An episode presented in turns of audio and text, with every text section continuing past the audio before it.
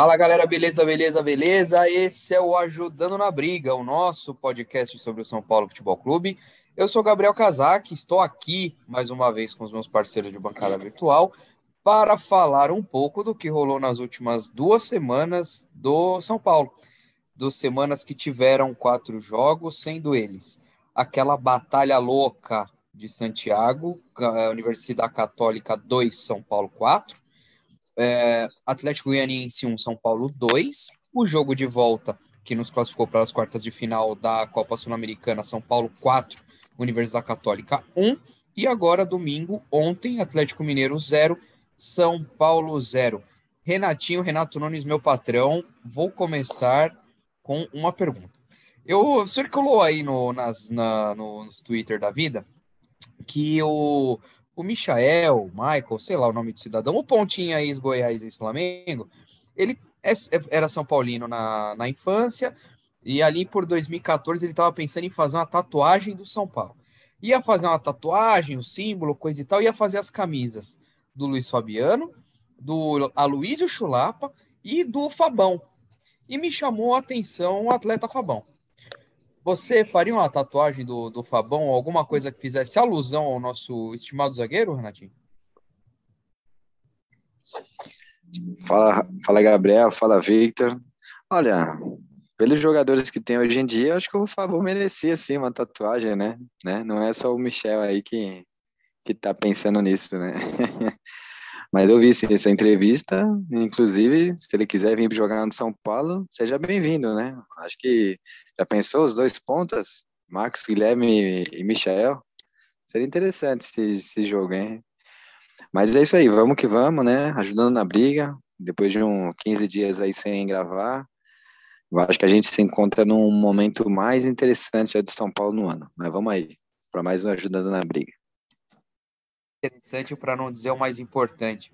Vitor, e você em termos de tatuagem, que tal uma lançar um Fabão 3? Não. Era o 3 ou o 4? Agora, agora me deu, me deu um. Fabão era o número 3, o 4 era o Eita. glorioso Ed Carlos. Olha, olha, se me apontarem uma arma na cabeça e falar escolhe, vai um Fabão ou Ed Carlos? Olha que eu acho que eu vou sair na rua com um Ed Carlos 4, velho. Olha, não sei, eu acho que o Fabão é mais importante. Não, com certeza. Go, Fabão meteu, meteu, acho que foi o único lançamento de 30 metros que o Fabão acertou na carreira inteira dele. No peito do Aloísio para dar aquele passe de trivela para o Mineiro no, na, na final do Campeonato Mundial contra o Liverpool. Aquele lance é, é bizarro de muitas maneiras, cara. O Fabão acerta um lançamento incrível, o Aloísio acerta um lance que nunca mais tentou fazer na vida. O Mineiro acerta a infiltração certinho. Se comporta igual o Romário na frente do Pepe Reina. É, aquilo lá era coisas que tem que acontecer, né? Mas eu acho que o Michael é revelado no, no Goiás, né? E o Fabão, ele veio do Goiás para São Paulo. Se não me engano, é revelado no Goiás também. Acho que por isso a, a conexão. Apesar que veio outras pessoas do Goiás um pouco mais bola, né, que o Fabão. Danilo, salvo engano, Josué, acho que é. veio do Goiás também. Josué, Jadilson. Meu Deus, Jadilson não. é, o Jadilson, e Jadilson. Bom, vamos começar a roleta russa do, dos jogadores, começando pelo já tradicional quem sai em alta, quem sai em baixo. Corte de quatro jogos, então a gente tem aí. Deu, deu um, tem um espaço amostral interessante de quem, quem foi bem, quem foi mal. É, vamos começar por quem sai em alta e não vale o Luciano, tá? Renatinho, tá fechado o áudio. E... Caixinha para produção. Opa. Opa. Não, tá falando do Luciano, né? Que pena que você tirou o Luciano aí de mim, né? Você já tava aqui no gatilho, sempre roubando os, o óbvio, né? Mas vamos lá. Bom, eu acho que desses jogos aí, é, vou dar um destaque aí pro Neves, né? Que o, o Vitor sempre veio destacando ele nos últimos jogos. Mas eu acho que agora merece uma, essa honra, né? eu tenho que falar dele um pouco. Eu acho que é um volante ali. Acho que talvez é o único volante ali que a gente tem realmente sendo volante, né, no momento. Eu acho que o Pablo jogou, né, no último jogo aí, mas é, tá voltando aos poucos, né, a ser o Pablo do início do ano. Então eu quero destacar o Neves aí, que é um que tem demonstrado um bom futebol e um futebol convincente para ser comprado aí no final do ano. Por que não, né? E de outro jogador também que eu acho que está jogando bem é o Miranda. Eu acho que o Miranda já não é de hoje, né? Ele tá, acho que tá uns 7, 8 jogos aí que ele já mostrou que, está evoluindo, que está que tá mostrando futebol de novo. No início do ano era um pecado, né? O Miranda estava horrível. E outro também quero destacar aqui, rápido, acho que vou deixar vocês destacarem melhor, que é o Patrick, né? Patrick eu acho que é tão óbvio quanto o Luciano. Qualquer torcedor de São Paulo concorda que o Patrick evoluiu muito. E é nesse ponto que eu quero tocar mais para frente aí no nosso bate-papo, que se o Patrick mudou, por que a gente não pode confiar em Colorados, Nicão e companhia? Nosso amigo Fordo tá jogando uma pelota, rapaz. Nosso Olha, eu, eu já. Fordo? Quem é Fordo? Porque não conhece a expressão Fordo? Não, ele é, não. Né, ele é gordo, não, ele é forte. Ele é o famoso Fordo, cara. Ah, e, tá. e, curiosamente, e curiosamente, né, mano, esse rapaz com a camisa do São Paulo, bom, né? É, quem tem quem tem um certo sobrepeso, e eu tenho há 34 anos e contando, é, a camisa do São Paulo, é realmente, ela não é a, o, o traje mais físico, né? Você não fica no seu melhor com a camisa do São Paulo, principalmente o modelo número um. O, o Patrick, realmente, com aquele manto, ele realmente parece uma rolha de poço. Mas quando ele tira a camisa, o rapaz parece o pai do Cris lá, do Todo Mundo Odeia o Cris, mano. O bicho é forte. É o famoso Fordo. E, e, e, o que ele falou na entrevista é aquilo mesmo. Quando ele tá mal, ele tá gordo. Quando ele tá bem, ele tá bem, né? Então, o nosso amigo Fordo jogando fino. O, a jogada, a caneta do que prepara a jogada ali do quarto gol do Caleri no Chile é é espetacular, é incrível. Puscas. E, bom, quem sabe, quem sabe, realmente eu vou, vou dar um aplauso. Vou também dar uma palmatória nosso amigo Neves. Neve em São Paulo nesse momento. Neve em São Paulo nesse momento. Mas eu não tenho outros grandes destaques positivos, né? Até o Caleri sai meio médio, enfim e tal. É, Vitor, você tem alguma coisa a acrescentar aí dos positivos? Estamos falando de Católica 2, São Paulo 4, né? É, a gente tá falando dos quatro jogos, não, não começa a tucanar o coisa aqui. Não, então eu tenho que fazer aqui. Nossa, um uma... por um, já pensou? Ó, do. Não, já pensou? A gente tem que falar de jogo por jogo? Nem nós ah, lembramos. Não, tá maluco. Ah, ele... Minha é... memória aguenta, mano. Eu não usei, eu não usei a expressão tucanar à toa, não. É, ele tá querendo tucanar o nosso rolê. ah, tá. Engraçadinho. Não mais, diga-se de passagem. Olha, eu acho que desses quatro jogos, meu destaque vai para dois jogadores aí, um deles, inclusive, que eu já citei, citei anteriormente, que não valia a pena renovar, que talvez já estivesse chegando naquele momento de decadência na carreira e tudo mais. Dois, por acaso, que estão aí em vias de negociando renovação ou não. É Miranda, Reinaldo e eu acho que a gente tem que destacar o Igor Gomes, é, várias boas partidas e a intensidade do meio de campo, o domínio que o São Paulo tem sobre o meio de campo, cai muito quando ele deixa o campo. Né? E sobre o jogo do Atlético Mineiro, especialmente, eu queria destacar o Luizão e o Thales Costa. Dois moleques que claramente não não deviam estar sendo jogados no fogo do, do profissional no, nesse momento. E como o São Paulo é um time desorganizado, com uma diretoria, com uma diretoria ruim há muito tempo, que é a mesma diretoria, são as mesmas pessoas, a mesma mesmo grupo político no poder, que não consegue fazer as coisas direito, não consegue dar um elenco equilibrado e bom, já acaba jogando aí os moleques no batismo de fogo e, meu, Luizão Fez uma partida incrível contra um ataque muito bom do Atlético Mineiro. Podia ser melhor, não fosse o Turco Mohamed, que não é técnico para aquele, aquele time todo. Mas ainda assim, jogadores individualmente muito bons e os dois, uma partida excepcional de ambos no, do Mineirão.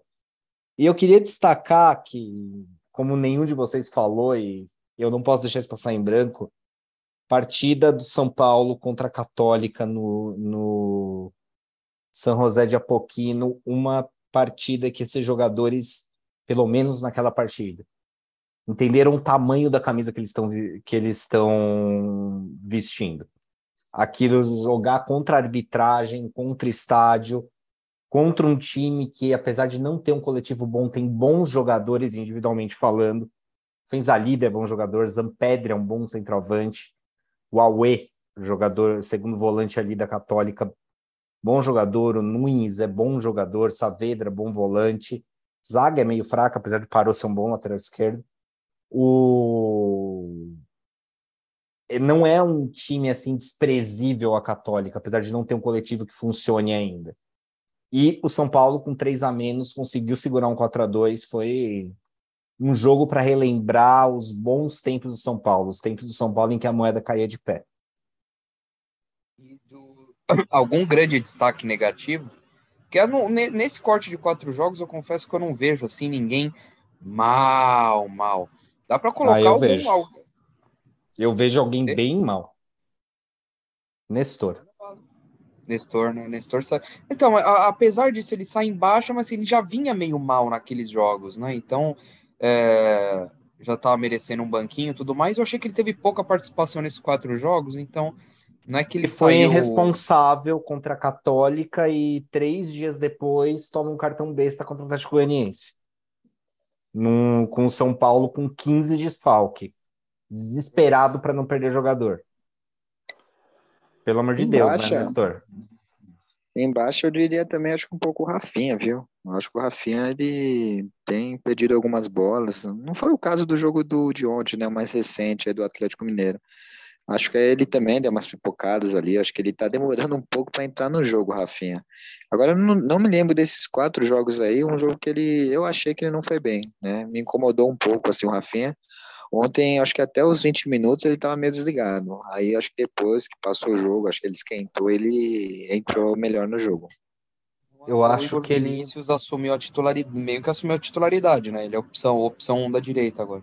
Ah, eu acho que a entrevista do Ceni ontem deixa claro que ele não, pelo menos jogando com linha de três, não vê o Rafinha numa disputa com o Igor Vinícius ali. É Igor Vinícius e Moreira na ala e o Rafinha vira opção para zaga ali pela direita. A disputa é, dele é com é com Diego Costa. E não dá mesmo. Ter o Rafinha para ir para o fundo, ele não tem perna para isso mais. No geral, sei lá, o o Ederson um pouco abaixo também, fez o gol de pênalti ali com a Católica e tal, mas é, a que preço, né? Bem, não. Sei lá, não sei, eu acho que o Ederson é um pouquinho abaixo também, também não é nada também, nossa. É o tipo de situação que assim, ah, se quinta-feira o pau comendo, você olha pro banco, vou colocar quem? Puto, o Ederson, hum, Putz, qual a chance? É que o Éder, a média do Éder é baixa, né? Tipo assim, o Éder tira todo dia é, quatro, né? Aí aquele gol ele tirou cinco, né? Quero ver ele tirar dez, né? É, o quatro ele sempre tira, né? Uma outra coisa, um esforcinho ali. Então acho que a média dele já é baixa, né? Então eu acho que ele já vem baixo há muito tempo. Pior do que isso, só se ele, né? Tropeçar na bola, perder um gol cara a cara. É, aí são... ele vai estar muito mais abaixo são os jogadores que o São Paulo não precisa renovar no fim do ano, que estão vindo um pouco abaixo. Eu também concordo, o Rafinha estava abaixo, mas eu acho que ele se recupera um pouco ali no jogo no jogo contra é, o Atlético Mineiro, porque ele vai bem ali como terceiro zagueiro, ganha utilidade, utilidade no elenco e tudo mais. Só que o Éder, um jogo contra a Católica desesperada, é o jogo para o cara não marcar um gol de pênalti. E ok, é jogo para ele mostrar que tá afim, disputar a vaga com o Caleri, sabe? Falar, faço gol também, etc e tal, e não, não foi.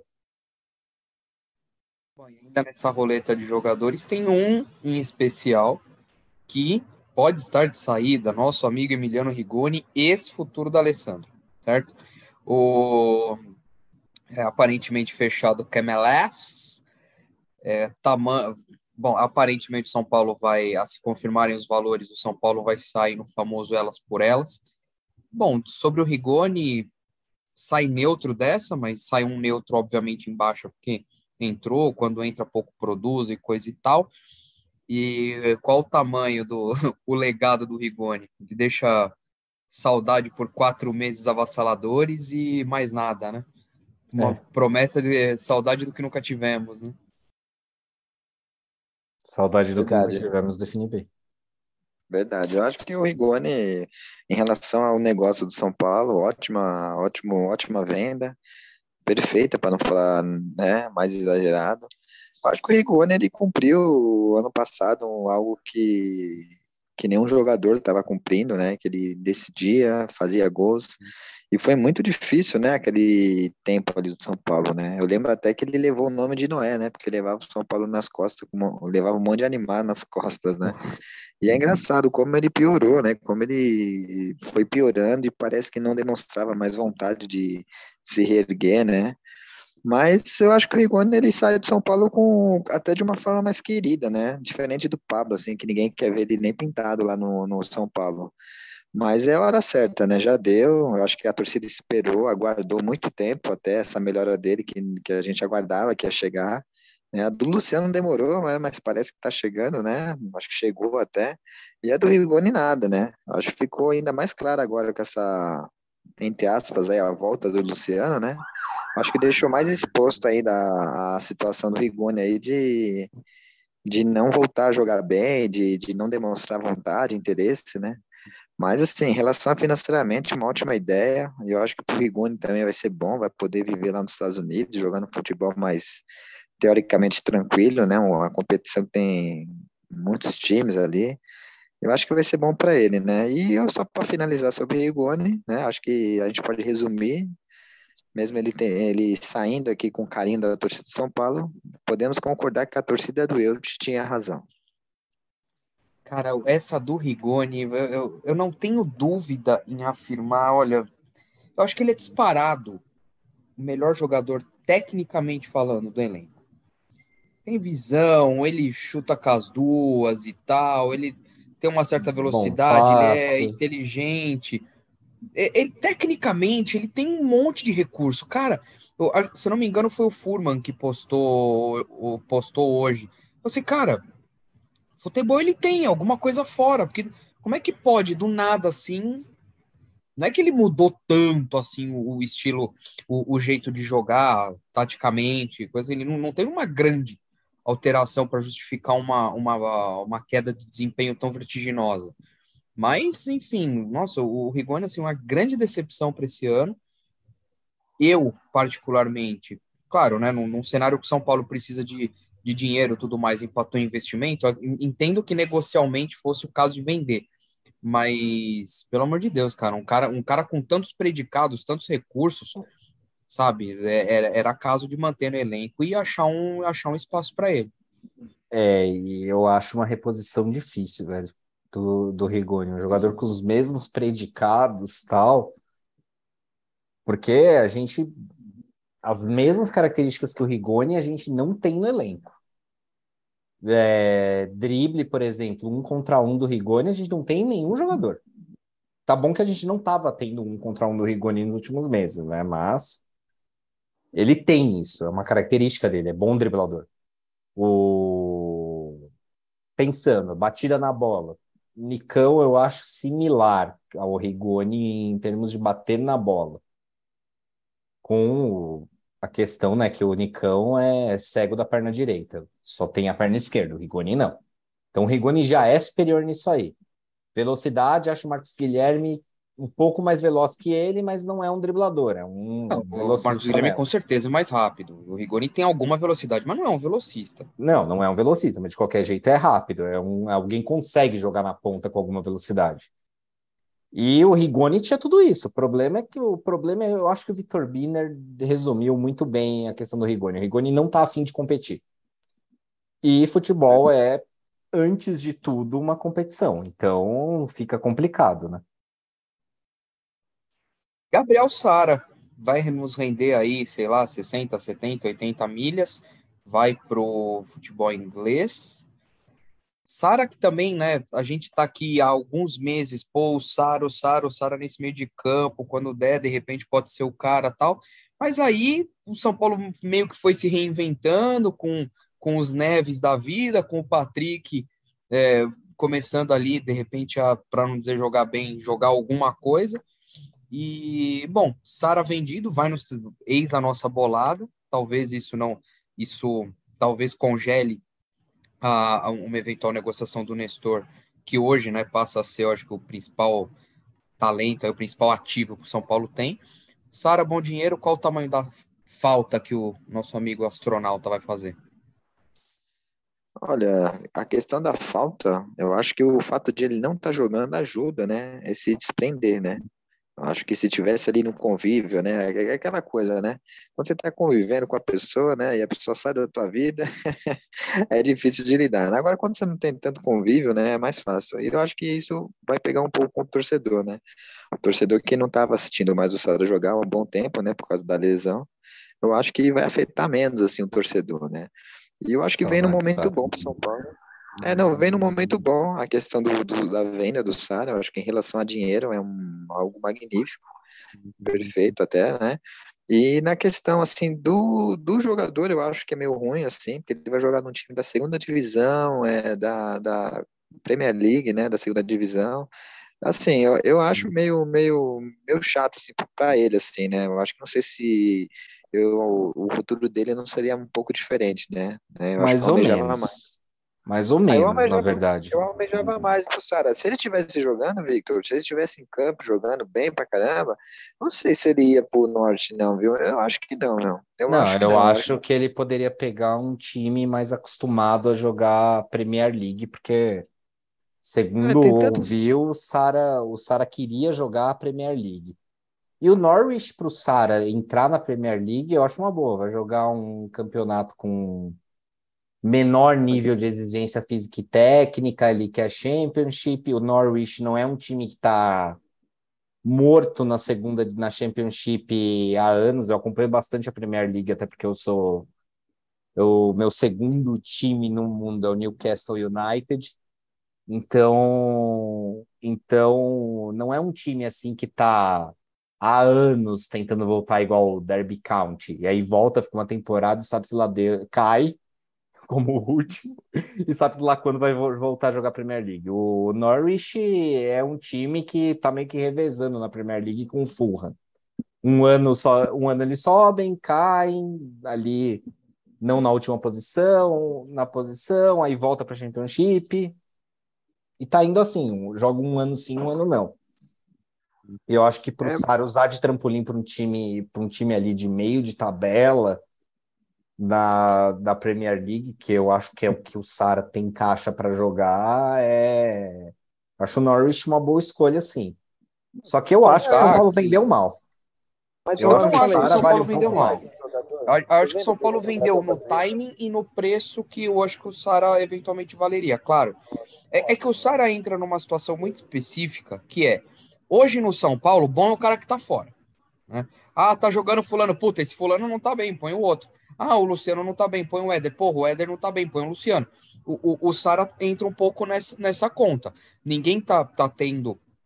O Neves finalmente tá tendo uma boa, um, uma boa sequência de, de, de, jogos e de, de partidas indo bem, mas até então a gente tá aqui, pô, o Sara precisa voltar, o Sara precisa voltar. Agora o, o, time tá aprendendo a se virar, então de repente a venda do Sara tá.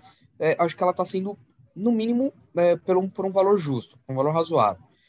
É, com relação ao, ao, destino dele, bom, né? Não, não, quem sou eu para ficar dando pitaco em carreira, mas é aquilo. O, o, uma vez que o Sara, faz sentido esse movimento do Sara, porque bom, hoje o, o principal futebol, uh, o, principal futebol hoje está na Inglaterra.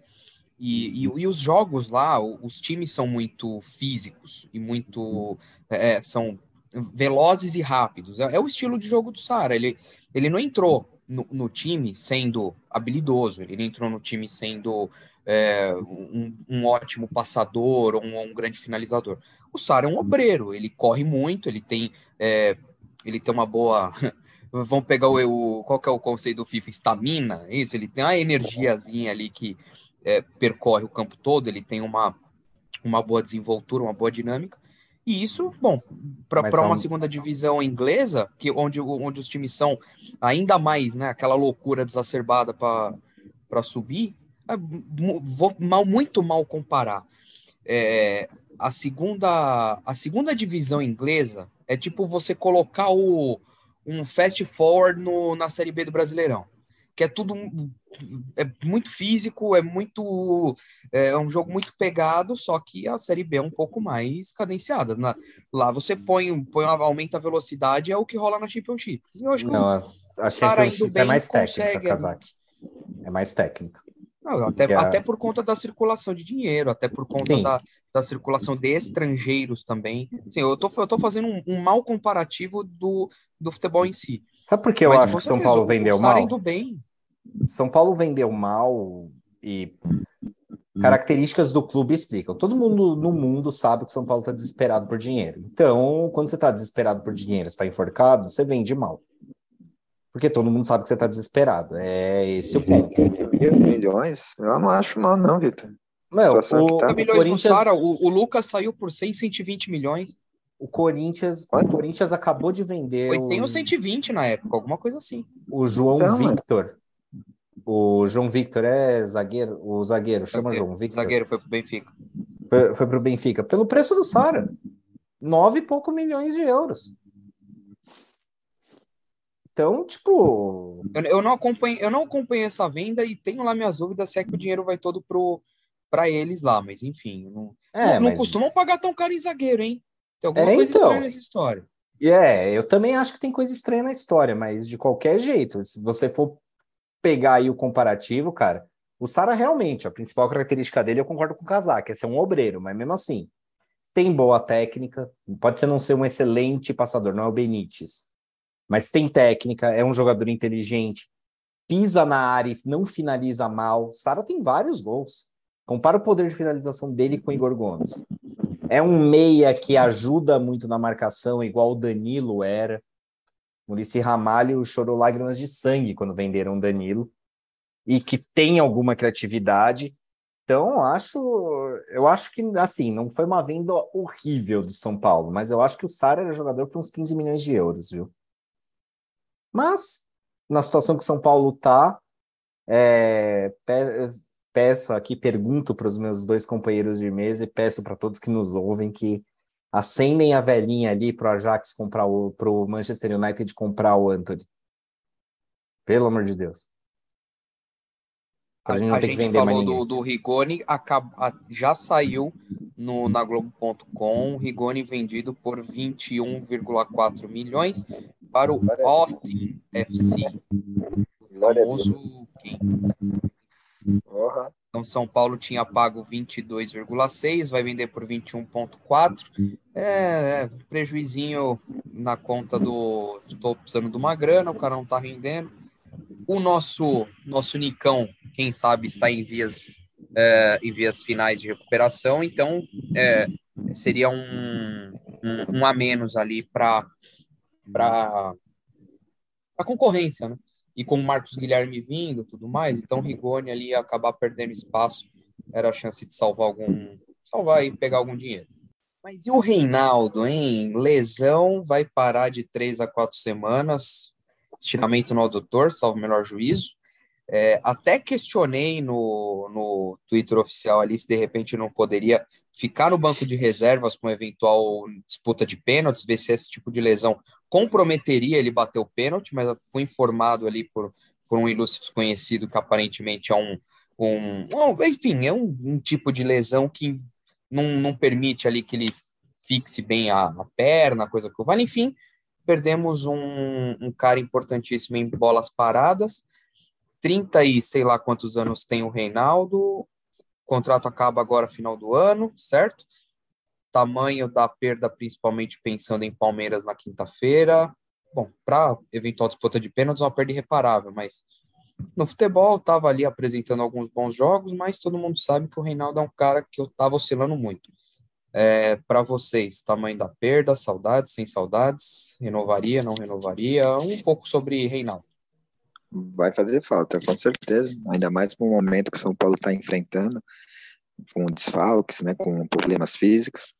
E vamos lembrar aqui que o Wellington não é dos mais confiáveis também. O Wellington, quando resolve não jogar bola, meu amigo, quantos jogos aí recentes aí que o Wellington tá jogando e começa a jogar mal e a gente pensa logo no Reinaldo, né? Acho que acontece com todo torcedor isso. E eu acho que o São Paulino já passou um pouco da fase de criticar o Reinaldo. Eu acho que o Reinaldo é isso aí mesmo. Eu estava até é, reparando ontem né, no gol do Flamengo, do Rodinei, acabou metendo a bola para dentro sem querer, né, um gol contra. E eu me, me peguei pensando no seguinte, que o Reinaldo evoluiu e não é mais o Reinaldo no São Paulo, não é um, mais um Rodinei no São Paulo. Eu acho que o Reinaldo tinha todos os, todas as, é, é as qualidades para ser um Rodinei do São Paulo, mas ele não foi. Eu acho que ele evoluiu, conseguiu melhorar como lateral esquerdo. Eu acho que aqueles empréstimos, né, aquele Ponte Preta, Chapecoense, fez bem para ele, né, fizeram bem para ele. Então, acho que o Reinaldo vai fazer falta. Eu acho que o Reinaldo é, tem que conversar com a diretoria no final do ano para uma possível renovação. Eu sei que não é o lateral esquerdo dos sonhos, mas eu acho que essa coisa de lateral esquerdo dos sonhos, se o cara for dos sonhos mesmo, ele vai ficar pouco no São Paulo e vai para fora. E se for dos sonhos lá fora e vem para cá, vai ser mais ou menos aquilo que o Daniel Alves fez. Às vezes não vai render por causa da idade, o Rafinha não rende, né? Então, acho que a gente tem um, lateral esquerdo ok, vai fazer falta, como você comentou aí também, Gabriel, né? A questão das bolas paradas, né?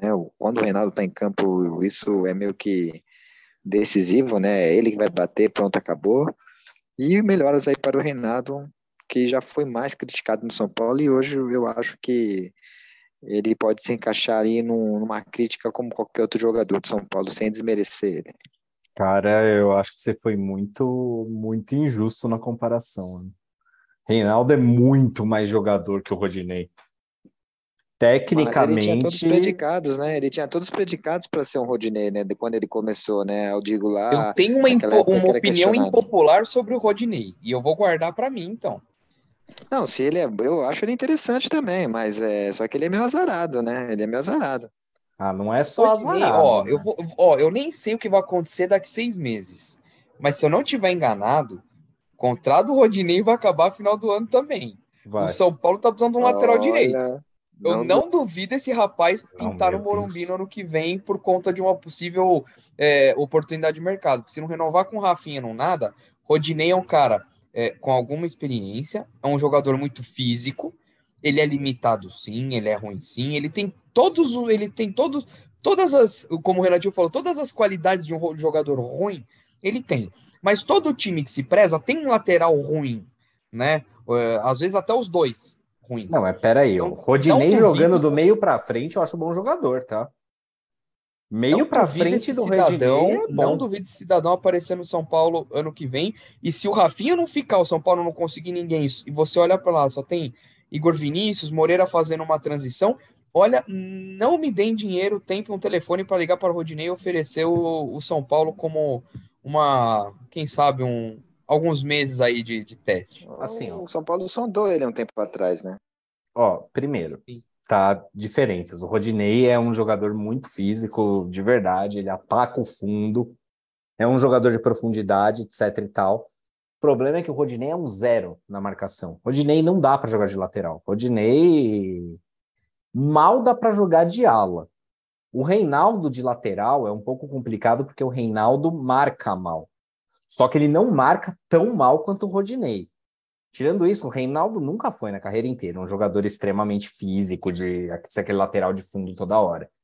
Mas o Reinaldo tem uma característica de armar o time por trás, uma característica de construção de jogo que o Rodinei não tem. O Reinaldo, apesar de tudo, é um jogador surpreendentemente técnico.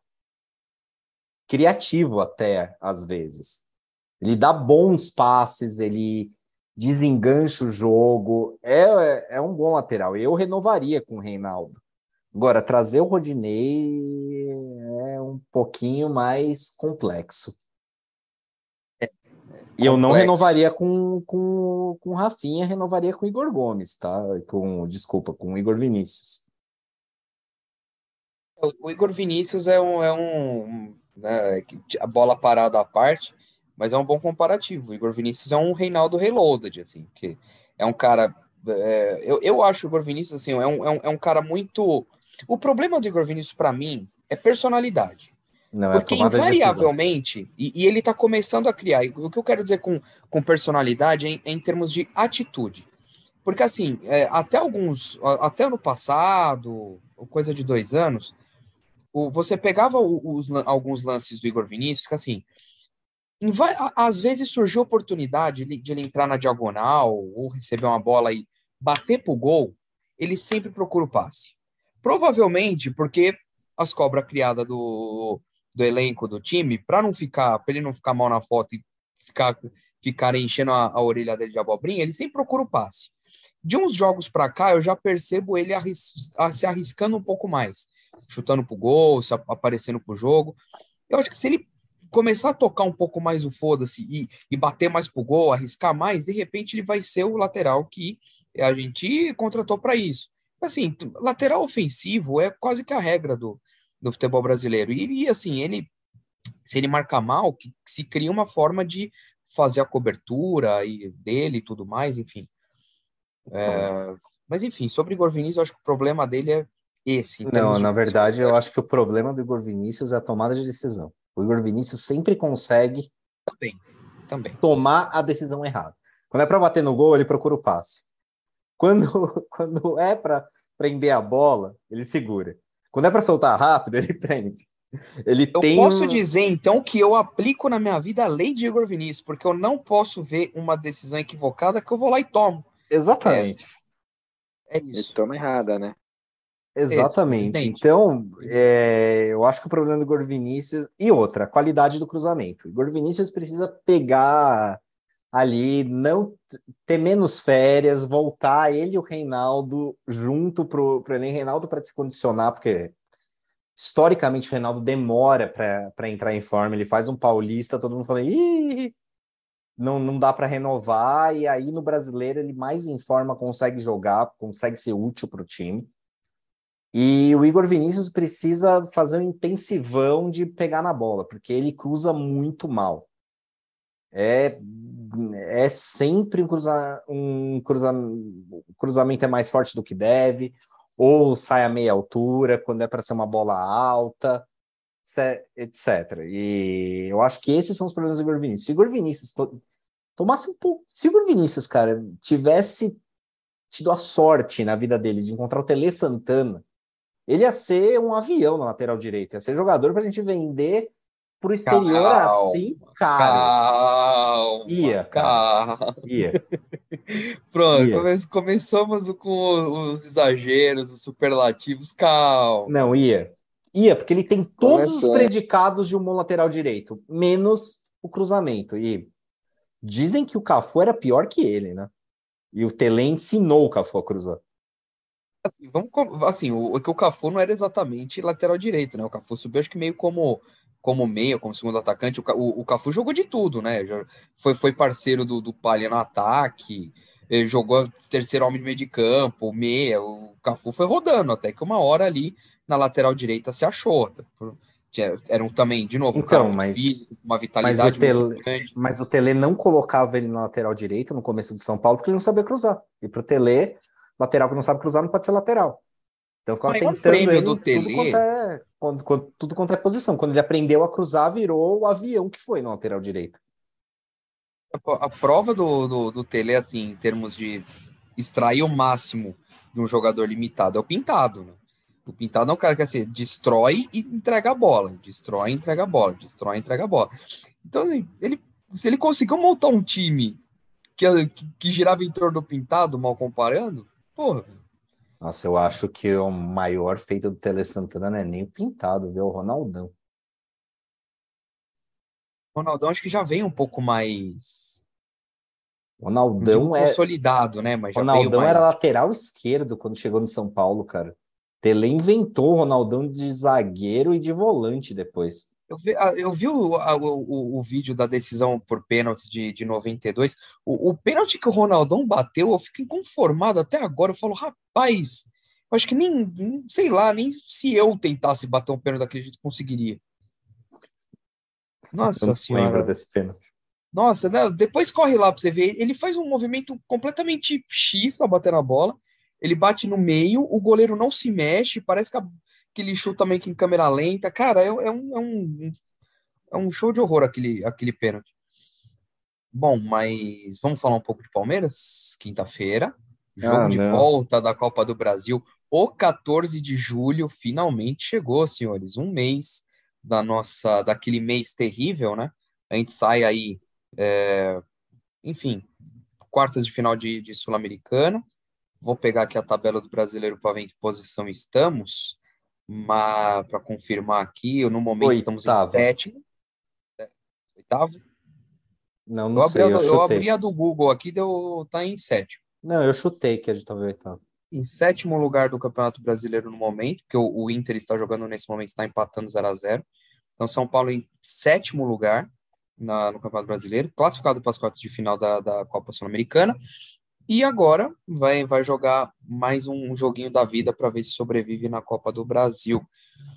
É, expectativas para o jogo de quinta-feira, senhores, lá na casa deles?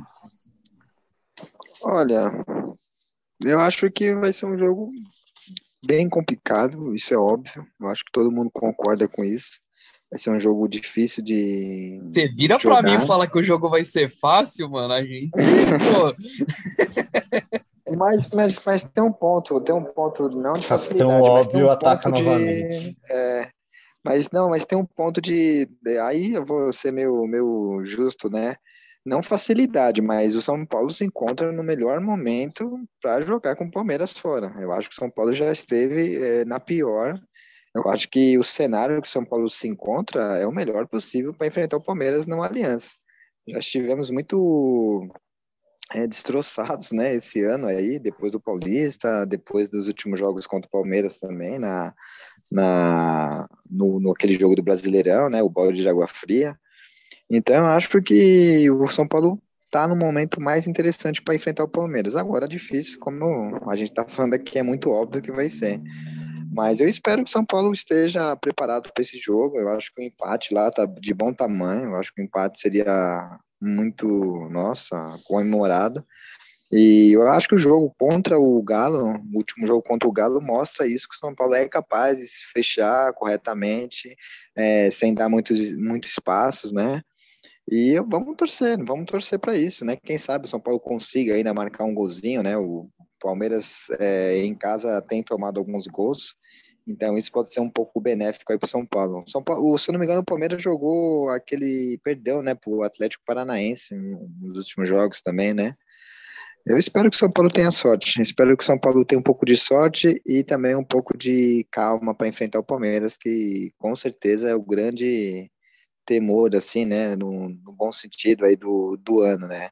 Depois do Paulista e daquele, daquela virada instantânea no Brasileirão últimos resultados. Quinta-feira no... eu só espero dignidade, só isso. Quinta-feira eu só espero dignidade. Depois, depois do Campeonato Paulista, depois do, do da virada no, nos acréscimos, quinta-feira eu só espero dignidade. Eu vou assistir o jogo como torcedor, esperando mínimo apenas dignidade. Só isso. Últimos resultados do Palmeiras, pelo menos. Não, no Campeonato Brasileiro, não, né? Teve a vitória sobre São Paulo no Morumbi por 2 a 1 aquela virada no final, depois perdeu para São Paulo na Copa do Brasil. 2 a 2 com o Havaí fora de casa, 3 a 0 com o Cerro Portenho em Assunção do Paraguai, na verdade, ganhou de 3 a 0. Depois, com um jogador expulso, tomou 2 a 0 do Atlético Paranaense no Allianz Parque. Depois enfiou 5 no Cerro Portenho de Jean. E Fortaleza e empatou em 0 a 0 com Fortaleza no Ceará. E é assim que o Palmeiras chega para o jogo, sem Rony contundido. E sem Rafael Navarro, que é o centroavante reserva, também contundido, e sem contar com os 15 centroavantes estrangeiros que eles contrataram. Ainda, porque ainda não chegamos em 18, em 18 de julho. Enfim, enfim, eu acho que quando saiu esse sorteio maldito da Copa do Brasil, que São Paulo não dá sorte no sorteio, é, eu disse, ó, o que São Paulo pode fazer é mostrar que tem jogo. E isso São Paulo vem conseguindo fazer com o Palmeiras. Tirando a final, a, o jogo de volta do Campeonato Paulista, no, na final do Paulistão, o São Paulo sempre complica o jogo para o Palmeiras. O Palmeiras não consegue atropelar o São Paulo já há algum tempo, né? Então, eu acho que sim, a gente tem alguma chance de passar, mas bicho vai ser foda, falando em português, claro. Cara, eu, eu não tenho. E eu acho que o melhor que a gente pode esperar é vender muito caro a classificação para o Palmeiras. E até, tentando olhar aí o copo meio cheio, eu acho que o São Paulo não tem elenco para levar três competições, vai acabar se perdendo no Brasileirão, se continuar na Copa do Brasil, é, eu acho que não dá para rifar a Sul-Americana, é nossa única chance de título no ano. A gente não vai ganhar a Copa do Brasil. Vamos ser claros aqui, mesmo que a gente passe do Palmeiras, tem time muito melhor que a gente na Copa do Brasil. A gente precisaria de sorte no sorteio, que a gente já não tem há alguns anos, então é capaz da gente da gente passar do Palmeiras o próximo sorteio vem Atlético Mineiro, né? Para ser assim legal com nós o sorteio. Então, eu acho que ficando em duas competições, o São Paulo tem.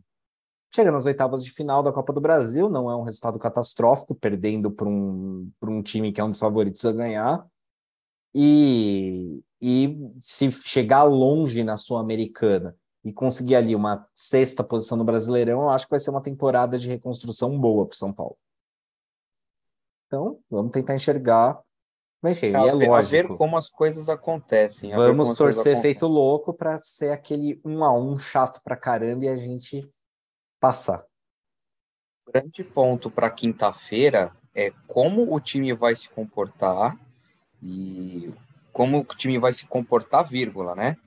Porque isso passa diretamente pelo treinador, certo? Porque ó, parte dos.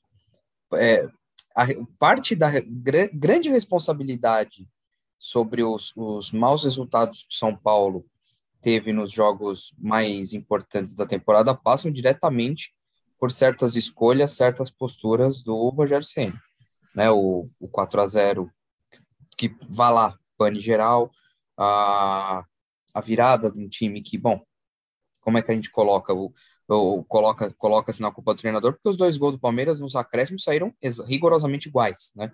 Bola parada, tudo parece que, né, é, parecia gol ali dos últimos cinco minutos quando a gente jogava na quadra lá, coisa meio é, sem pé nem cabeça, sabe? Como, como se ninguém tivesse nem aí para nada.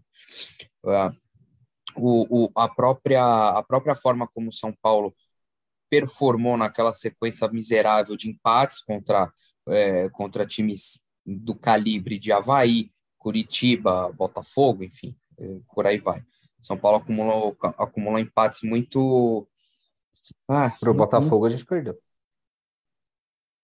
Pô, desgrama, falei errado. Então é Havaí, Curitiba, qual foi o empate naquela? Ceará. Ceará. Enfim, a, até, até para o próprio Corinthians, né? Até para o próprio Corinthians. O, um, um, jogo também que dispensa, dispensa comentários. Quem lembra, lembra. Então, você sabe, vai pode ser um jogo também de até de redenção ou reconexão do Rogério enquanto técnico de time grande e técnico decisivo para os momentos decisivos. Né? O Rogério ah, até agora. Eu acho que o Rogério bem... deu uma boa evoluída jogando fora de casa, viu? São Paulo era presa fácil fora de casa quando o Rogério assumiu no ano passado. Isso foi mudando, foi mudando. É, o São Paulo tem pouquíssimas derrotas no Campeonato Brasileiro. De São fato. Paulo é o rei do empate, cara. O, é, o, o problema tá. Empata o, tá, demais, ele resgatou, okay. ele resgatou alguma coisa. O São Paulo tá, tá jogando um, pouco de uma maneira um pouco mais combativa fora de casa, mas mal combativa como? Tudo bem, o São Paulo é um, é um, time difícil de ser batido, mas ao mesmo tempo é um time que não consegue ganhar fora de casa nem a pau. Sim, sabe? Então, conseguiu assim, agora conseguiu uma vitória épica contra a Universidade Católica e logo depois contra o Atlético Goianiense, que é um time embaçado. Vamos combinar um negócio. A, a, partida contra a Católica, a partida contra a Católica, é, eu, eu acho que ela tem que ser comparada com o, com o Atlético Goianiense, porque assim, o nível do, da Católica é, é, é nossa, um, é um time paupérrimo. A gente conversou até, sabe, mil. Ah, trouxe o Rodrigo aqui, pô, que, que mora lá. Né? Ele falou, ah, o, mas... o, nível, o, o, nível do futebol chileno tá é, abaixo do nível da, da crítica. O, o, Atlético Goianiense é zilhões de vezes melhor que a Católica. E, e, a, part, e a partida que o São Coletivamente, Paulo fez, sim, mas eu acho que a Católica tem jogadores melhores que o Atlético Goianiense, viu? Não, pode até ter alguns olhos individuais, mas assim, você falou, a gente fala do, do Orelhana, do, do Fuenzalida. Quantos anos esse cara tem, meu? Não, o Não, foi Castor- Zalida é veterano, sim. Não, Orelhana também. Sabe, até, até o centroavante lá, o, esqueci o nome do, do, do cidadão. Sabe, Zampedri. não. Zampedri tem 30. Assim, o, o, o- é um time de nível extremamente baixo, e é claro que tem que, se, tem que ser destacado o espírito de luta do, do time, que trouxe aquele 4 a 2 mas pela circunstância, porque o time acabou com três jogadores expulsos, e isso deixa o, o jogo, o, o jogo Sim. do- com um contorno todo especial. Mas o São Paulo, com um a menos, fez 4 a 1 Tá, mas assim, ó. a- O São, Atlético. O São Paulo teve que vender a alma pro demônio para conseguir ganhar do Atlético Goianiense num, num gol meio, meio, meio espírita ali do, Beleza, mas. do, do Luciano. É isso que eu tô falando, assim. é. Beleza, mas onde você acha que o Atlético Goianiense vai Católica acabar? fora de casa, é o São Paulo cumprindo a obrigação dele. Mas o Atlético Go- Goianiense, acho que acaba em que posição do Brasileirão? Meio da tabela? ali? Ah, não, é segunda página. É segunda É, página. segunda Entre- página. Meio da tabela? Não cai, não página. cai, mas é segunda página. Entre, é, de décimo a décimo quinto. Então, então, ó, ele, ele é melhor que o América, é melhor que o Coritiba, que a gente não ganhou fora, é melhor que o Havaí, que a gente também não ganhou fora. Eu acho que é do nível do Ceará, que a gente empatou em casa. Eu acho o Ceará um pouco melhor, pra falar a verdade. Por aí, é. A gente tá indo Teve- bem, tá falando a mesma língua. Teve uma evolução. É esse meu ponto. Ah, evoluiu, evoluiu. Até por causa do jogo aí do contra o Católico, eu acho que o São Paulo conseguiu, né, é, quebrar aquele tabu de não ganhar fora de casa, tudo. E aí foi com tudo aí pra cima do Goianiense. Sim, mas, o empate é, com o Atlético Mineiro é um resultadaço, é um ponto Também, que também. pouca gente vai ter. eu acho que a gente pode concordar que a melhora aqui aconteceu. Acho que os três concordam, né? Agora vamos ver dentro do, do, do Aliança como que vai ser esse comportamento também, né? Se vai ter pelo menos um, um resquício dessa melhora aí num jogo tão importante quanto, quanto que Ah, vai não. ser agora na quinta. Tem que ter. Se tomar uma ter. sapatada do Palmeiras, estilo final, final do Paulistão, a gente Ah, volta a São estaca zero. A gente O São volta Paulo tá, o São zero. Paulo tá apresentando uma sutil melhora, mas uma coisa, uma coisa eu acho que é- não, não saiu ainda, que é o fato do São Paulo ainda não ser exatamente um time confiável, né? É, O São Paulo é capaz de segurar o Atlético Mineiro, mas é incapaz de, para pegar esses, esses, esses, esses exemplos aí, de é incapaz de segurar uma vitória com, contra o Havaí, é incapaz de bater o Curitiba, é incapaz, é capaz de perder para esse Botafogo que entrega ponto para todo mundo e vem arrancar ponto da gente, sabe? É, o São Paulo não é um time confiável. E outra coisa, vamos, não vamos esquecer, nos momentos decisivos, o São Paulo tem apresentado uma pane preocupante, e isso já vem de alguns anos. Vamos ficar do, do corte dos últimos dois anos. A gente tem aí no meio o Colom, tem o Mirassol, tem o, o- a Libertadores para o Palmeiras, tem o, o Paulista desse ano. O único ponto fora da curva foi o Paulista do ano passado. Então, assim, a, a- postura que o São Paulo teve no Campeonato Paulista passado é exceção, não é regra. A regra está sendo o São Paulo apresentar um futebol preocupante nos momentos mais decisivos do, do campeonato. E é isso que é isso que vai entrar. Ah, quantas vezes a gente não falou, não falou aqui, até ano passado mesmo, quando o São Paulo entra em campo num jogo decisivo, não tá jogando só contra o rival, não tá jogando só a, a- valendo a, a passagem de fase. O São Paulo tá indo a campo contra Mirassol, Colom, Defensa e Justiça, é, Tadieres. O São Paulo, o, o São Paulo entra em campo num jogo decisivo com toda essa bagagem. E o São Paulo só vai quebrar essa escrita quando conseguir é, conquistar um título decente.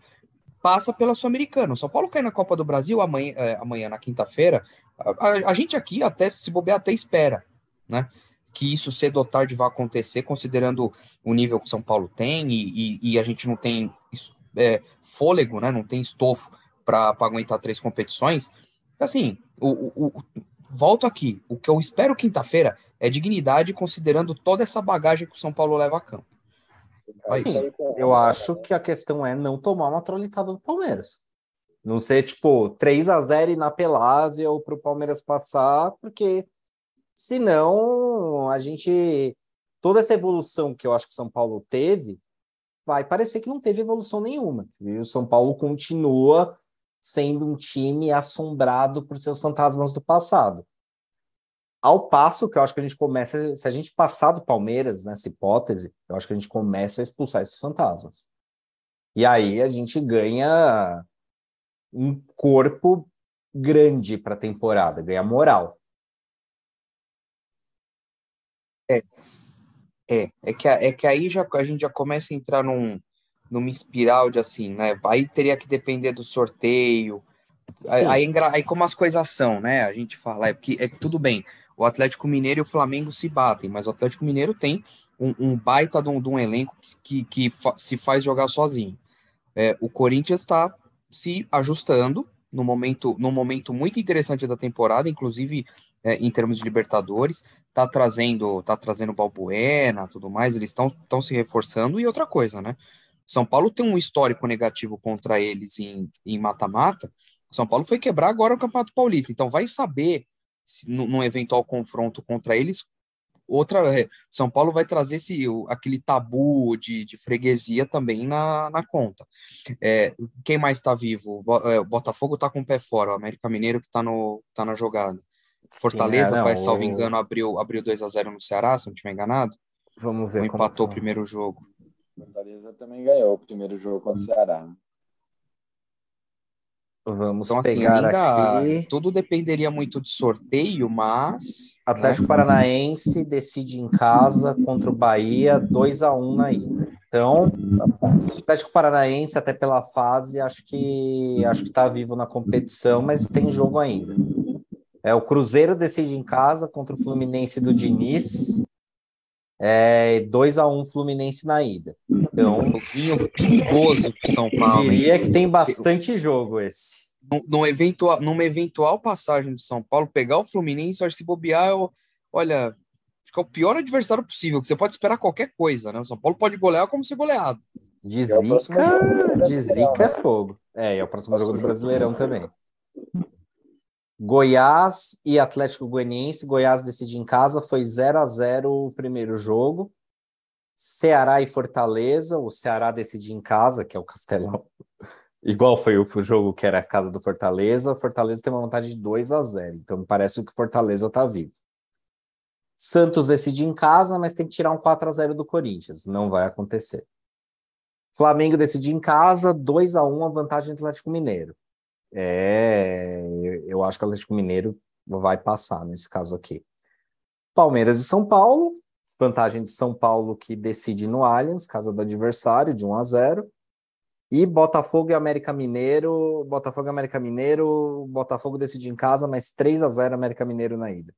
Eu acho que é um confronto decidido também. Vamos para o palpitômetro. São Paulo são Paulo não, Palmeiras e São Paulo, jogo de volta, na ida 1 a 0 nós. Renatinho. Vou de 2 a 2 de São Paulo se classifica. 2 a 2 Palmeiras abre 2 a 0 né? Ah, não, não precisa ser. Acho que vai, vamos lá. O Palmeiras faz o primeiro, São Paulo faz o segundo, São Paulo vira e o São Paulo toma um empate no final. Tá bom. Gostei. Gostei. É um, é um jogo é um jogo cardíaco, mas não muito, porque a gente empata o jogo, vira, rola uma empolgação, aí toma um gol no finalzinho, ainda tem uns dois minutos de perrengue. Gostei, acho que emoção na, na dose é, certa. Tem que ser uma a realidade na tragédia, né? Então, a tragédia na realidade, né? Meu Deus do céu, eu vou infartar, gente. Vai, Vitor. É... Palpite real ou palpite clubístico? Não, é o real, é claro. Eu não, não aposto contra o São Paulo. Eu acho que vai ser um a um. Eu tô cismado que vai ser um a um também, velho. Eu não sei porquê, velho. Eu tô tão, tão achando que vai ser um a um que. Bom, deixa pra lá. Não vou falar o que eu tô pensando. Não, não, agora fala. Botou na rodinha, fala. Não, se, se, é, um a um, acho que é, é meu palpite mais mais clubista possível, eu acho, né? Porque se levar ferro e fogo, chance, a, a chance de, de eventualmente rolar um acontecer um atropelo de novo é bem considerável. Eu acho que só tem duas hipóteses para esse jogo, cara. Ou é um 2 a 0 inapelável para o Palmeiras, ou o São Paulo se desdobra e vai ser um a um. Ou 0 a 0 né? 0 a 0 também serve. Mas eu acho que a gente não vai passar impune no Allianz e Caleri tá com saudade de marcar gol em clássico. Faz, faz Coragem, Rogério. Joga pra cima, né? Não. Coragem. O meio-campo do Palmeiras não marca muito, né? Não joga pra cima, não. quem, quem foi que falou um É, absurdo e aí no, e aí no final de semana recebemos o Fluminense e reencontramos Fernando Diniz, nosso nosso ex-treinador que divide opiniões. Nossa, Natinho. e aliás, chances altas de lei do ex nesse jogo, viu? O, o Fluminense tem uma constelação de São Paulinos lá. Paulo Henrique Ganso vai- é, já, já está rolando uma movimentação no Morumbi para que o Paulo Henrique Ganso nem deixe o estádio, que ele já troque ali de vestiário e, e farde a nosso favor, inclusive. Olha, eu acho que o Paulo Henrique Ganso só funciona com o Diniz, viu? No time do Rogério nem ferrando, mas eu, eu toparia Paulo Henrique Ganso de volta. Eu acho que ele foi bem no São Paulo. Ó, certeza. Paulo Henrique Ganso, 200 conto por mês e produtividade, meu amigo, é, é duas assistências por jogo, vem na minha. Eu vi, o, vocês assistiram o documentário do Católica lá, o mito no, no Chile? Ainda não, ainda não. Sim, assisti. Tem entrevista com o próprio Ganso várias vezes. assim, vai- Meu, meu, eu, achei que aquilo teve cara de uma reaproximação, viu? vi ali que parecia. Ah, um- meu coração, velho. Vou vou ser sincero, hein? Parecia que eu fiz uma videochamada com a minha ex ali, hein? Parecia, hein? Parecia, Fiquei com essa sensação. Que eu tava falando com ela, revivendo os melhores momentos da minha vida.